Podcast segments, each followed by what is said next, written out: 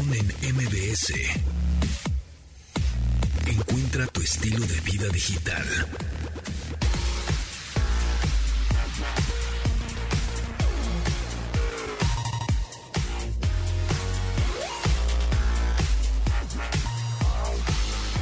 Hola, ¿cómo están? Bienvenidos eh, a este programa de estilo de vida digital. Hoy 28 de octubre a las 12 con un minuto.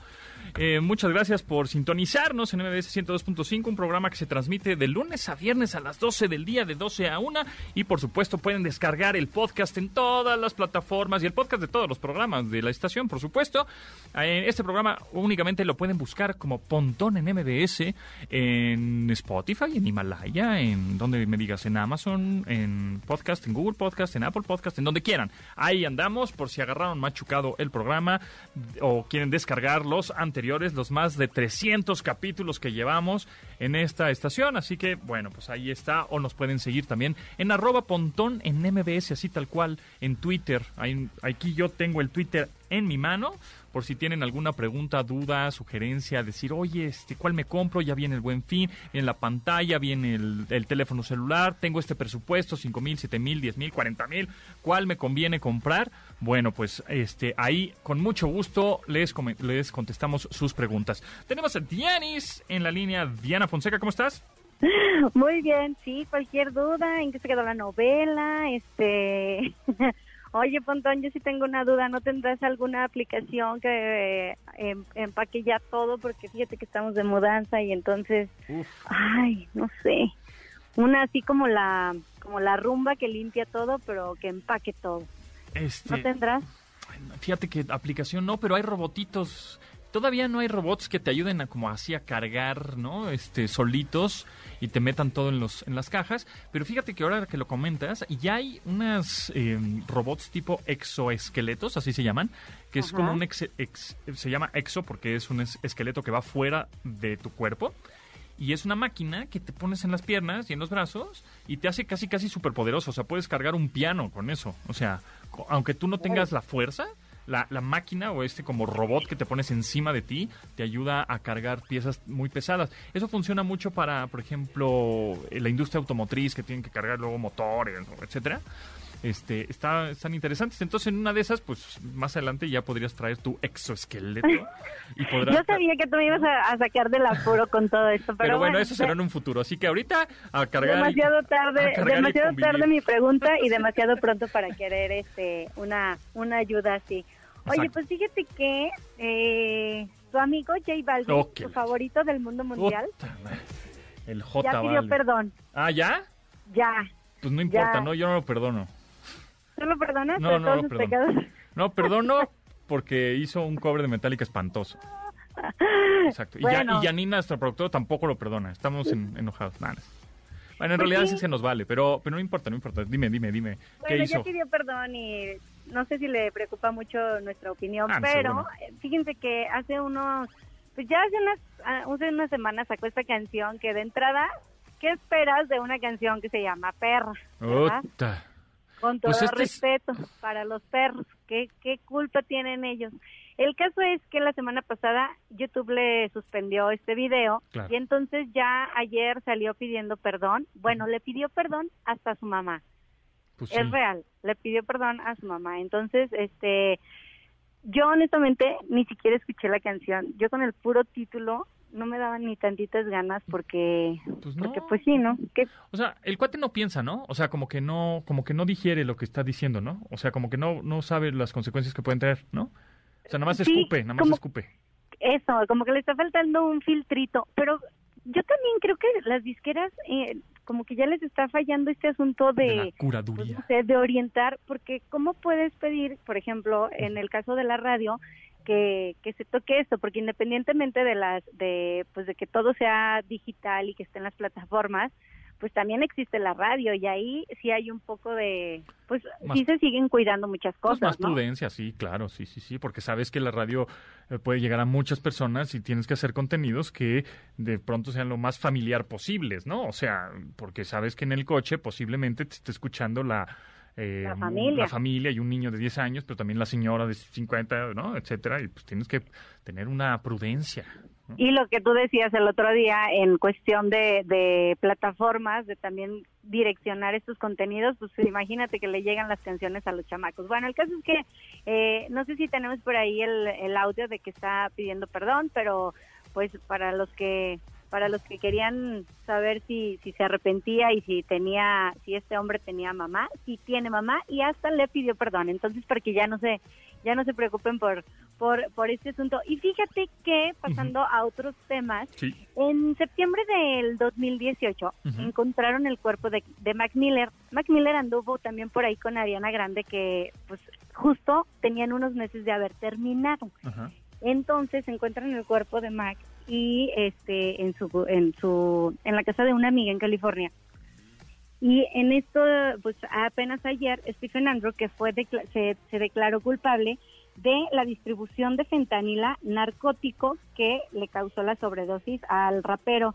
Y bueno, el artista la ingirió, pero combinada con cocaína y alcohol. La fiscalía, está súper raro esto, porque todavía la fiscalía dice que de no ser por, la, por el fentanilo, pues el artista, el rapero, no hubiera fallecido con todo lo que se había metido. metido pero bueno, ya ya el ahora sí que el distribuidor, por así decirlo, eh, ya se declaró culpable, va a ser eh, juzgado el próximo 8 de noviembre, o sea, prácticamente en unos días, y este, pues eh, habrá que habrá que ver qué sucede. Lo que sí es que hace tres años pues la pobre de Ariana Grande le estuvo pasando muy mal porque él había dicho que estaba en depresión porque había pasado por este asunto con Ariana y ya sabes que los fanáticos pues cobran caro, ¿no? Y entonces a ella le sí sí le fue sí le fue como en feria con este con este asunto. Pero bueno, pues ya habrá que ver qué qué es lo que sucede y y si Ariana da algunas declaraciones respecto a esto.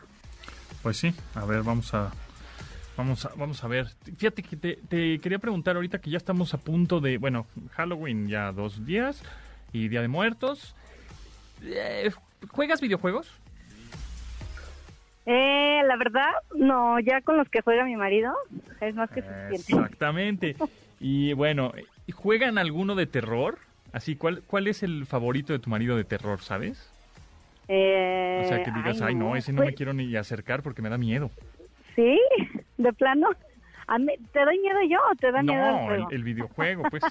ah, estás al lado de él. Ah.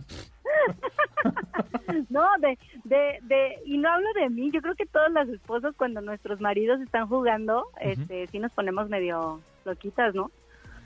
Sí, sí, señora, admítalo, Bueno, sí puede ser, pero hay otras señoras que le entran al videojuego, ¿eh? Muchas chicas, por supuesto, también. Oye, y, no, y, muchas que conozco que es de Resident Evil y así, estas cosas más, este... Ahora que te deja, que sabes que te deja dinero, pues, ah. la verdad es que también es motivante. Yo digo, no, no juego ni jugaba Pac-Man, yo creo que fue lo más que llegué a jugar. Es lo más, terrorífico, los fantasmas de Pac-Man que encontraste en los videojuegos. Pues yo, sí, lo, por eso te digo, lo más que jugué fue los fantasmitas de Pac-Man. Pero ya no, no, creo que cuenten, ¿verdad?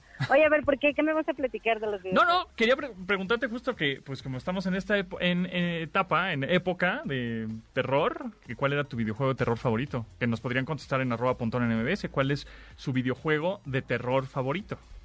Ah, pues... Eh, o que les dé más miedo, no tiene que ser así el terror absoluto, pero el que les dé más miedo y que jueguen así, ay, ay, qué miedo, voy a jugar. Oye, es que sí, aparte hay muchos de, de, de como de zombies, mucha sangre, a mí eso de la sangre no me gusta. Yo por, yo creo que yo por eso me quedé con Pac-Man, que ni siquiera los veías ya muertos. Es que hay, por ejemplo, hay videojuegos de como más terror psicológico, que no sale sangre ni nada de eso, pero es muy de suspenso y es como si estuvieras prácticamente siendo el protagonista de una película, ¿no? O sea, recuerdo ahorita el que me viene a la mente rápidamente es este Heavy Rain, que es como prácticamente una película y quién fue el que mató a no sé quién. está, está bien padre, está bien interesante.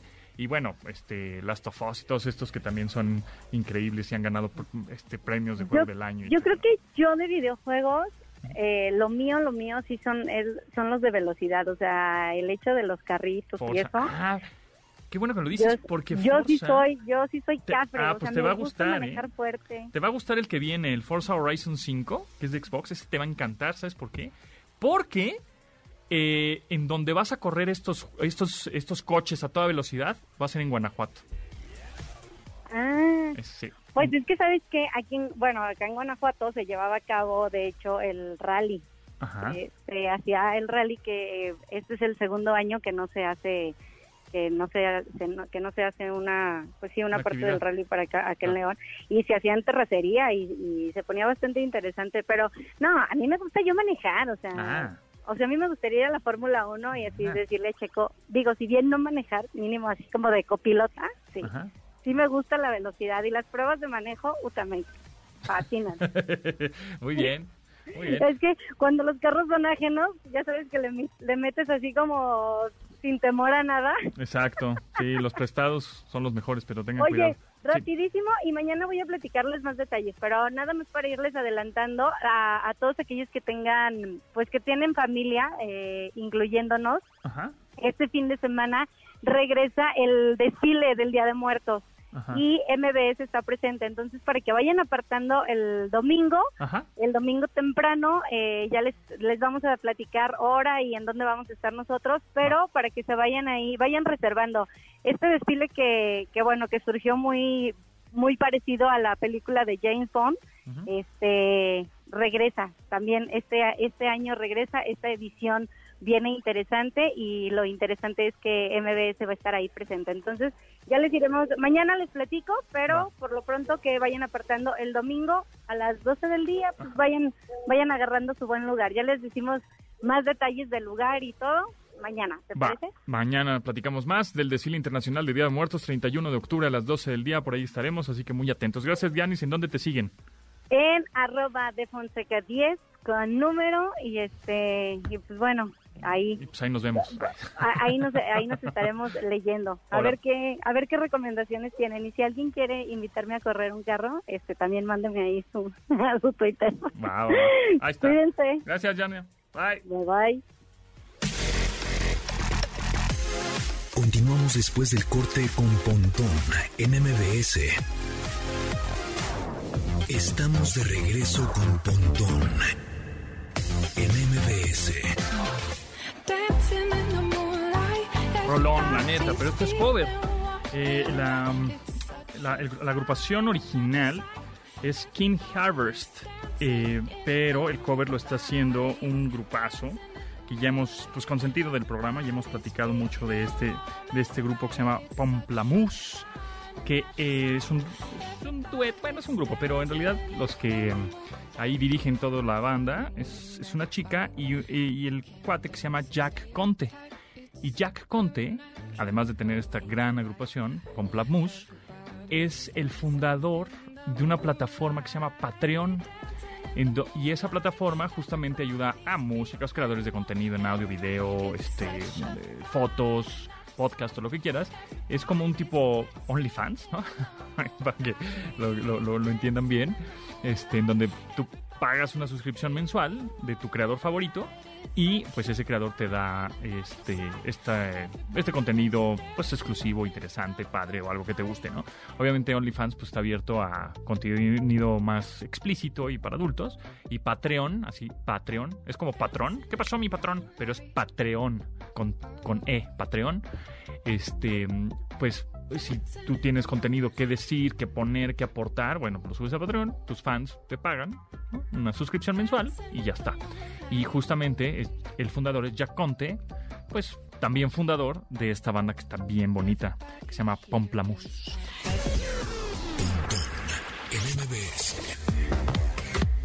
Amigos, amigos, amigos, les tengo una increíble noticia. ATT Ármalo cambia el juego del entretenimiento porque ahora podrán disfrutar de todas las series, películas y estrenos que forman parte de HBO Max y agregarlo como servicio adicional al contratar un plan ATT Ármalo. Visiten ya su tienda ATT más cercana Estrenen un Moto G20 incluido en un ATT Ármalo de 11 GB y disfruten de HBO Max contratándolo con su plan. Con ATT y HBO Max maximiza tu plan y diviértete como nunca. ATT, cambiemos el juego.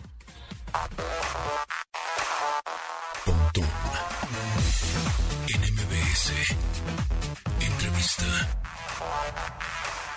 Amigos, en esta ocasión vamos a platicar con un director, productor, guionista, editor, multitask, futbolista y todo. Este, así como estamos ya acostumbrados a hacer eh, pues las personas, ¿no? Ya somos como multitareas, ya hacemos de todo un poco y, nos encanta, ¿no? De alguna manera. Y también somos administradores y contadores y mete la factura, pero también hacemos el guion y etcétera. Pero bueno, vamos a estar platicando con Miguel Flatou, que es exfutbolista, sin embargo, ahora pues hizo una película que con temática futbolera, por supuesto, pero con una técnica pues peculiar Miguel, ¿cómo estás? Bienvenido. Hola José, muchas gracias por invitarme. Pues a ver, platícanos. Es una película que se estrena mañana 29 de octubre en el Festival Internacional de Cine de Morelia, pero que está capturada. No podemos decir que está filmada, no podemos decir que está como, este, más bien está como capturada, está grabada en, con un, totalmente, en su totalidad, 100% con un iPhone 11. Platícanos por qué se te ocurrió, de qué trata la película, cuáles fueron los retos, desafíos, la edición, tú también la editaste, por dónde va. Sí, este, mm, la película se trata de dos hermanos que estuvieron cerca de jugar profesional, fútbol profesional y por vicisitudes de la vida no llegan. Y ahora pues ya trabajan en un botanero, ya no tienen nada para estar jugando profesional, tienen 23 y 24, que ya es tarde, si no has llegado. Este, y vienen de un, de un partido amistoso y ya el hermano pequeño lo atropellan, el que lo atropella sale corriendo y bueno, eh, lo llevan al hospital, lo estabilizan, esta es una familia de pobreza extrema, se, se todo en Chiapas y no tienen la lana para, para pagar las operaciones que necesita el hermano para salvar. Entonces el otro hermano que sobrevivió, este, junta como a sus amigos de eclécticos que tampoco llegaron a jugar profesional y se meten a un torneo de fútbol 7, un torneo relámpago donde el premio es 100 mil pesos. Entonces, si ganan el torneo, ya tienen la lana para salvar la vida del hermano y si no, se muere el hermano. Entonces cada partido es vida o muerte. Más o menos esa es como la premisa general.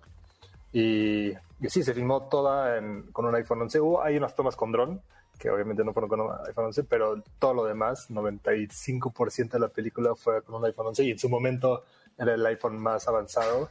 Este, hasta le queríamos poner unos lentes anamórficos, pero todavía no pudimos porque todavía no había ni, ni las, los cases para sostener los lentes. Era tan nuevo el iPhone en ese momento. Eh, pero sí fue, bueno, fue, tiene muchas facetas y muchas historias sobre eso. ¿Y cuáles fueron los retos de estar grabando con un teléfono, con un smartphone? Entiendo, yo he grabado mucho con teléfonos, sé que son las, las cámaras de los teléfonos ahora son súper poderosas.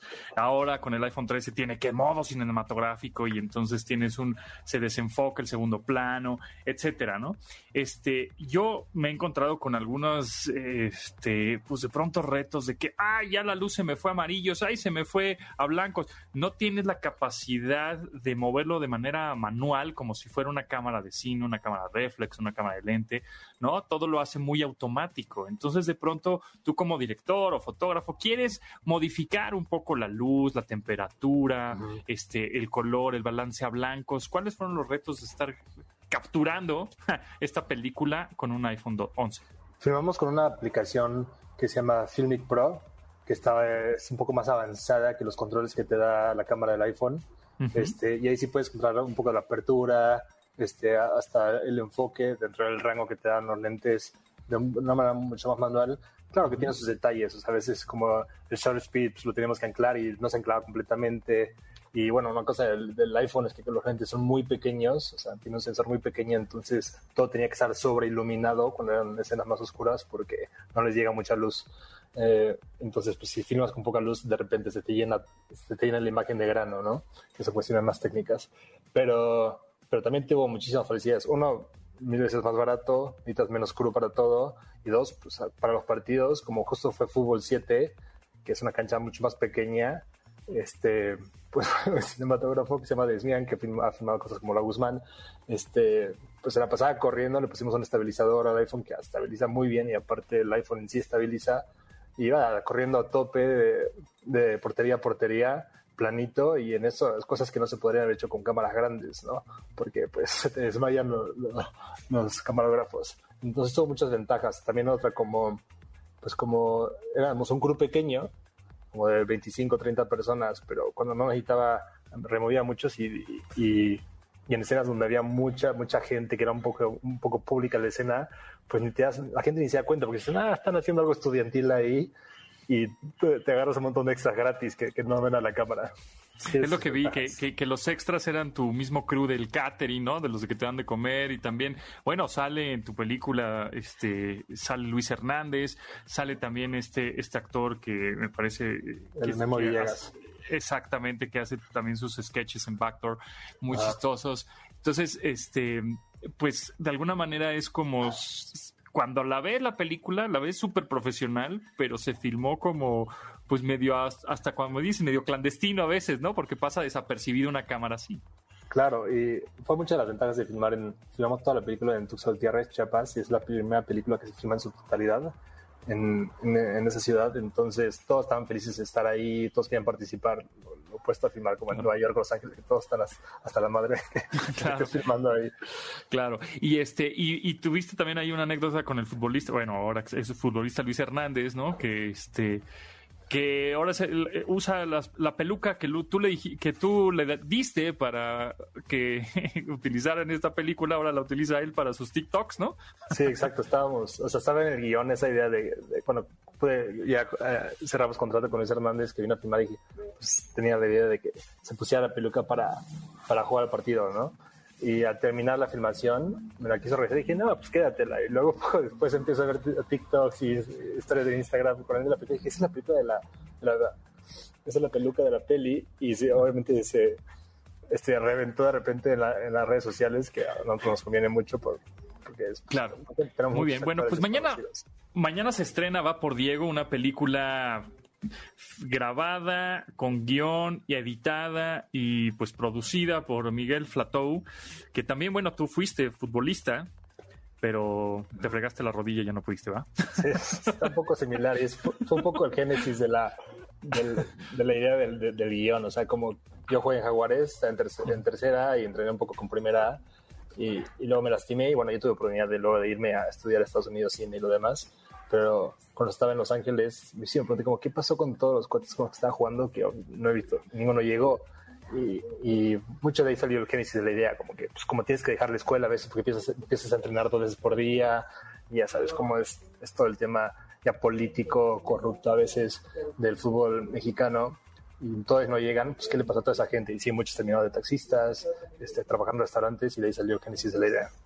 Muy bien, pues ahí está. Se estrena mañana en el Festival Internacional de Cine de Morelia, mañana 29 de octubre, pero ¿en dónde la podríamos ver si no podemos, obviamente, estar pendiente al festival? Va a salir en cines, estará en YouTube, este, podré, ¿en dónde podremos ver esta película que se llama Va por Diego? Sí, justo estamos en ese proceso de distribución. Este, debutamos en Morelia y probablemente vamos a hacer unos cuantos otros festivales. Esa es una película que tiene como un año de vida en festivales. Este, también va a haber una función virtual a través de Cinepolis Click dentro del margen del festival creo que hay como mil boletos, todavía no tengo las especificaciones, pero ahí te las hago saber cuando ya las tenga, este, para que vean la película. Y sí, tiene mucho corazón. Yo, yo siento, cuando yo la veo, yo que sé jugar fútbol bastante, y algunas de las jugadas pues, coreografiamos, y también jugábamos con partidos reales, sea, tope entre los actores, que en realidad no eran actores, eran jugadores de fútbol que actores, yo sí siento que a veces cuando la veo digo, órale, o sea, nunca, yo nunca he visto el fútbol así filmado, porque justamente fue fútbol 7, que es más pequeño, más comprimido, mucho más emocionante, más goles. Este, entonces, para la gente que le gusta el fútbol, siento que es, van a ver algo que no se ha visto antes. si yo vería a alguien, más, dije, híjole, esa película alguien más, dije, ¿cómo no se me ocurrió a mí hacer eso? Buenísimo, pues ahí está. Felicidades, mucho éxito. La verdad es que este, también festejo que se haya grabado todo con un smartphone, con un teléfono inteligente, en este caso iPhone 11. Pues ya estoy esperando la próxima película de Miguel en, con un iPhone 13, un iPhone 14, ¿no? ¿O qué? Puede ser, puede ser, ¿por qué no? Sí, sí tiene muchas ventajas, la verdad. sí, yo estoy de acuerdo contigo. La verdad es que es una muy poderosa cámara. Y bueno, pues muchísimas gracias, éxito. Y ahí estaremos muy pendientes de Va por Diego. Esta película grabada, editada, producida, escrita y todo por Miguel Flatou. Muchas gracias, Miguel, que estés muy bien y éxito. Gracias a ti, José. Un abrazo. Continuamos después del corte con Pontón en MBS. Estamos de regreso con Pontón en MBS. Demons de Imagine Dragons, una canción que pues parece que se oye vigente, pero pues ya no es tanto, ¿eh? es del 2012. Una buena rola. Imagine Dragons tiene muy buenas rolas. También con sentido del programa.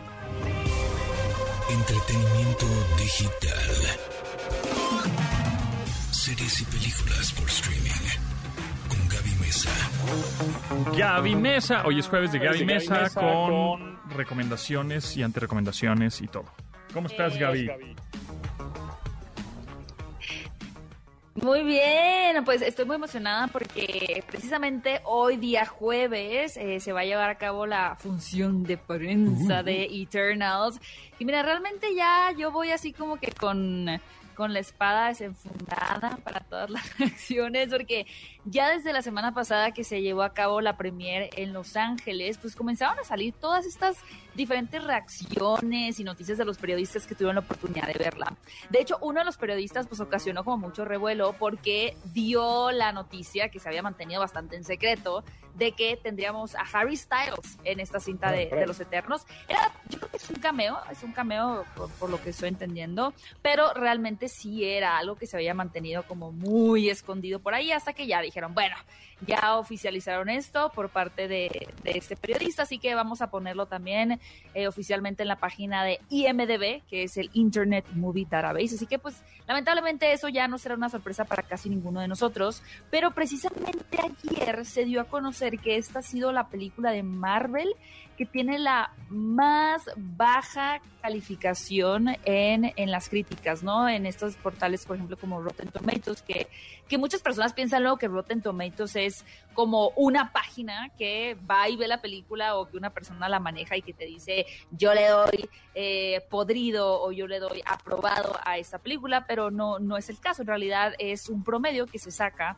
de los diferentes portales de críticas, de las personas que están aprobadas como críticas en, en Rotten Tomatoes. Y hasta el momento, pues esta es, es, la cinta que ha obtenido el menor porcentaje de calificación de Marvel con un 63%. Eh, por ciento. Anteriormente, la peor película calificada en Marvel era Thor, Un Mundo Oscuro, que es la secuela, que tenía 66. Ahora, es bien raro porque realmente, pues, como saben, la, la directora eh, Chloe Zhao es la que recién ganó el Oscar el año pasado por la película de Nomadland convirtiéndose en la segunda mujer en llevarse una estatuilla después de Catherine Bigelow, en, esta categoría de dirección. Pues había muchas expectativas por eso, ¿no? Más allá de, los eternos, de si eran personajes conocidos, un tanto desconocidos, el hecho de que fuera dirigida por Chloe Zhao, pues era como, eh, digamos, un, pilar que levantaba ya de entrada a, a, esta película, ¿no? Y aparte, pues el elenco que tenemos y demás. Pero bueno, pues habrá que ver realmente pues cómo resulta la película de los Eternos, ¿no? Ya, ya te contaré posiblemente la siguiente. Sí, pues, habrá que verla, ¿no? Porque, pues, Salma pues, Hayek... La, que sí le fue muy bien, mi querido Pontón, fue a Dune. Qué película tan, tan intensa, Dune, ¿eh? Porque... Sí, la, la película de, de Dune eh, pareciera como que, que la gente no está tan interesada en ella, sin embargo, eh, poco a poco, eh, con estos eh, contenidos en redes sociales y con el boca en boca, pues sí fue generando como una bola de nieve muy grande. Yo creo que pues, tenía muchas expectativas de ver esta película, es una película que me gustó mucho, pero sí se corría el riesgo de que no lograra en taquilla una recaudación alta porque es una película que si bien se promocionó mucho como una cinta de acción, realmente sí es una historia, una adaptación de la novela de Frank Herbert, un poquito más como contemplativa, es una, una mera introducción realmente a los personajes y eso ha ocasionado que a mucha gente le parezca aburrida, que le parezca lenta, incluso que se salga de la sala.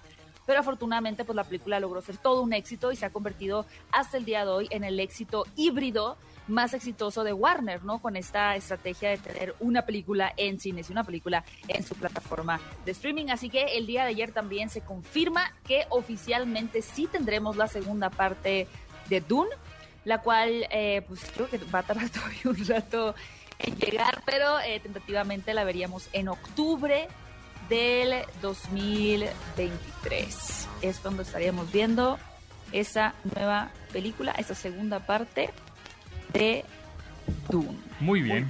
Pues ahí está Gaby, muchísimas gracias. Este, suscríbanse a su canal, fuera de foco, síganla en su canal de YouTube. Vamos por esos dos millones, sí señor, dos millones de suscriptores. Ah, este, también síganla en arroba Gaby Mesa con Z 8, Gaby Mesa 8 y Gaby Mesa con Z, y todo seguido en TikTok, que también pone entrevistas y cosas bien interesantes en todas sus redes sociales. Síganla, suscríbanse y nos y la escuchamos el próximo jueves aquí en este programa. Muchas gracias, Gaby, que estés muy bien.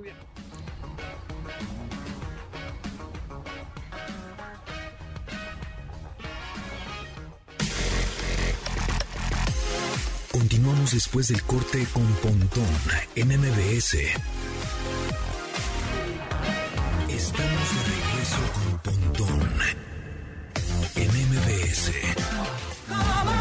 Me encanta, ¿no? Tiene todo este groove, tiene toda esta onda. Artista Cold War Kids que te hace bailar de su álbum New Age Norms 3 de este año 2021. La canción se llama What You Say de Cold War Kids.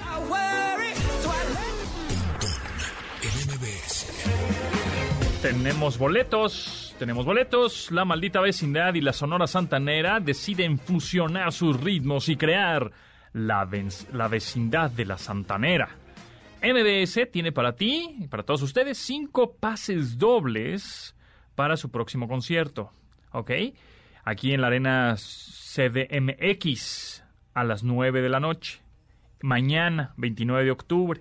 Márquenos y se van a ganar uno de estos pases dobles, uno de los cinco pases dobles. Eh, márquenos al 55 51 66 1025 y tendrán un pase doble para mañana 29 de octubre en la arena CDMX, La Maldita Vecindad y la Sonora Santanera. Hashtag Foodie. Recomendaciones culinarias con el chef Raúl Lucido. Jueves con el chef Raúl Lucido, porque los geeks también comemos. Se acerca ya eh, la. Bueno, el pan de muerto está desde enero, pero cuando ¿no? en febrero ya ponen pan de muerto todo el año, pero no importa. Eh, eh, en, realmente, cuando se come pan de muerto, pues ya son estas fechas. Este, el Día de Muertos ya está casi ya nada. Hoy es 28 de octubre, pues ya 30, 31, primero y dos, el megapuente. y Raúl Lucido, platícame cuál es el origen del pan de muerto y por qué su forma es así, como una, como una burbujita, ¿no? Como una, no sé, como sí, una... Sí, sí, como, como un medio círculo, una, una media esfera. Una cupulita, ajá. Ándale. Y arriba tiene, bueno, los famosos huesitos. Exacto.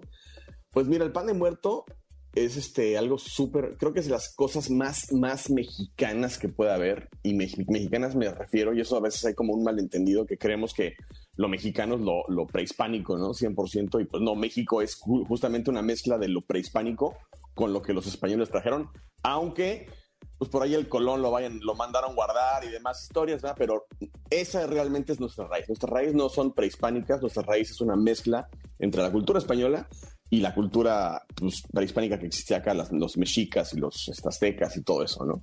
Entonces, curiosamente los aztecas, que fue cuando llegaron los conquistadores aquí a colonizar y hacer todo esto, eh, pues era el imperio más fuerte, ¿no? Y entonces tenían esta práctica como de literal sacrificios, sacrificios humanos y pues o eran, decían que eran unas bellas doncellas para mí que más bien eran como esclavos que se agarraban de guerra y decían, este se los voy a ofrecer a Tlaloc y este va para Huichilopochtli.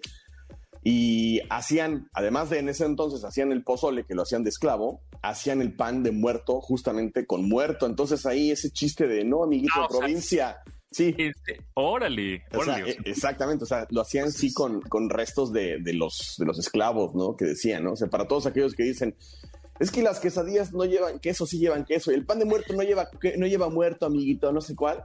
Pues porque creen, en, un inicio sí llevaba, ¿no? Madre. entonces los españoles al, verse pues en esta situación dijeron, no, pues no está muy buena onda que te comas a tu prójimo, ¿no?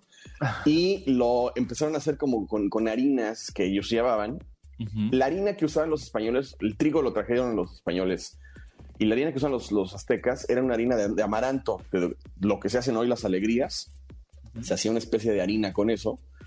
Eh, y lo mezclaban según dice la leyenda, pero pues ninguno de nosotros estuvimos ahí. Nos estamos ateniendo a escritos que algún pues cuate que estaba ahí viendo un narrador escribió. interpretando. Exactamente. Decían que era eh, esta harina como de, de, amaranto mezclada con un poquito de sangre, con las partes del coso este y lo comían, lo horneaban y lo comían, ¿no? Eh, para, una, para una ceremonia especial. Entonces los españoles decidieron pues meterle más bien harina de trigo, hacer un pan como tal, eh, que pues ya se, se, metió mucho en la cultura mexicana como tal y es parte fundamental del, del famoso, la famosa ofrenda de muertos, ¿no? El altar de muertos, ¿no? Entonces es como, eh, ¿qué significa? Pues mira, quiero imaginarme que al un inicio pues trataban de darle alguna forma, ¿no? Y pues la forma más fácil de hacer un pan es una forma redonda. Y justamente sí, los huesitos de arriba pues emulan lo que en algún momento debió haber sido los, los huesos de verdad de, de alguien, ¿no? Y la bolita de arriba se supone que es un cráneo. Ok. Entonces, para alguien que no es mexicano y que no, no creció con esto en la cultura, porque me ha tocado explicarle esto a, a alguno que otro extranjero, o sea, el simple término de pan de muerto como que los friquea un poco y dice, a ver, permíteme, ¿qué es esto? ¿No? O sea, ¿a dónde, a, dónde, llegué? ¿no? Por supuesto, no, hasta, hasta, los niños, pues es que. Claro. No, le dices pan de muerto. No, pues yo no quiero eso, guacala. Exacto, ¿no? O sea, o sea sabe, exacto, sabemos que está violencia ahorita a tope, pero pues no, no quiero, gracias, ¿no? Claro, claro.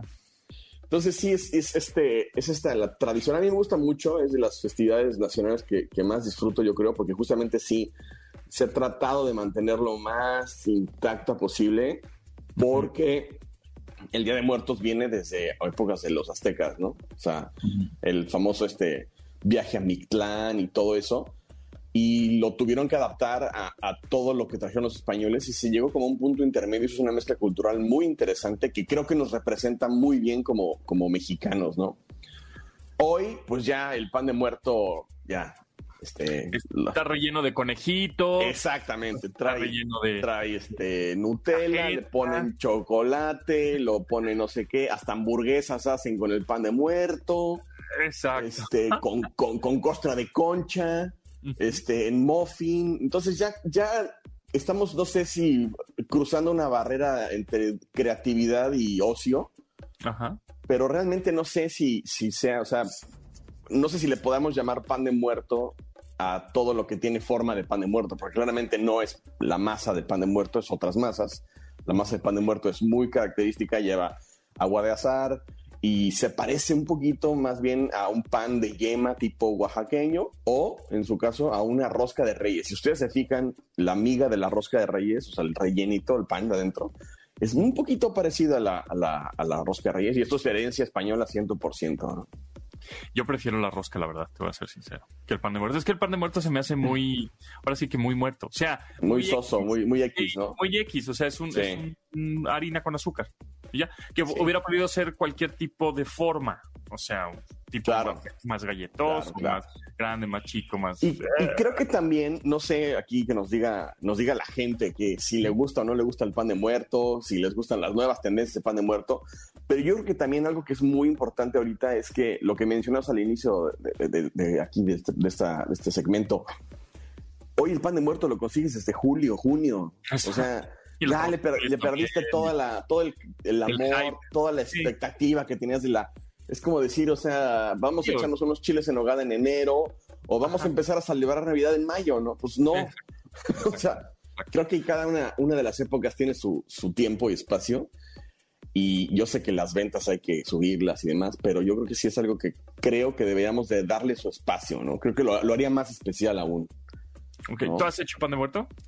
Híjole, hace años en algún hotel o en algún en lugar que trabajé en la Ciudad de Muerto, obviamente sí era, en la Ciudad de México, perdón, era obligatorio hacer pan de muerto y teníamos la parte más difícil era hacer el pan de muerto para todo el staff. Porque okay. claramente, o sea, sí para, para los comensales, digamos, pero para el staff, digamos, de, de, cocina, de, no, y en general de un hotel, pues es mucha gente la que trabaja en un hotel. Y en comedor de empleados, pues obviamente el 2 de, de noviembre tenías que darle su pan de muerto con chocolatito. Y el pan de muerto, exacto, lo que te iba a decir, ¿el pan de muerto se chopea o no? Pues yo creo que sí, ¿no? Por lo mismo que tú decías que es como medio, medio secón, medio así sin chiste. Pues yo creo que sí se tiene que aplica la chopeada de, de, pan de muerto con chocolate. Yo también creo. Es que la verdad es que si el pan de muerto, mira, yo soy este ahí me engancho con la mercadotecnia y me engancho con las nuevas tendencias del pan de muerto relleno de algo.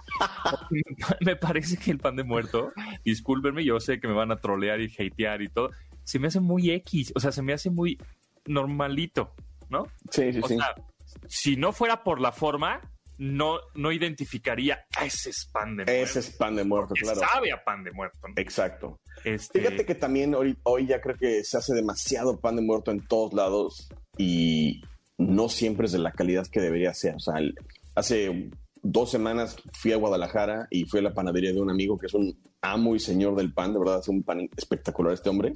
Uh -huh. Y probé su pan de muerto y no, o sea, es otro boleto. O sea, ah, es, o sea sí. sí, sí, sí, no tienes sí, idea. Sí. O sea, no, no, no, o sea, no había probado un pan de muerto así en años. Ok, ok. Va. Sí, sí, sí. Pues ahí está. ¿En dónde te seguimos, Raúl? En Instagram estoy ahí como chef-lucido. Ahí estamos. Vamos a hacer un. Estamos ahorita en una, una, encuestita a ver si les gusta el pan de muerto y qué tipo de pan de muerto les gusta más para que ahí se metan y participen. Uh -huh. Y este. Y pues Twitter, Chef Lucido, ahí estoy. Y uh -huh. pues estamos aquí a la orden. Muy, muy a comer pan de muerto chopeado. Exacto, sí, yo creo que sí, así será. Arroba chef-lucido, muchas gracias. Y bueno, pues nosotros nos escuchamos mañana a las 12 del día. Mi nombre es José Antonio Pontón y gracias a Yanin, Memo, Neto, Itzel, Marcos y Beto en la producción de este programa. Se quedan con Manuel López San Martín en Noticias MBS. Gracias, hasta luego. Pontón en MBS. Te espera en la siguiente emisión.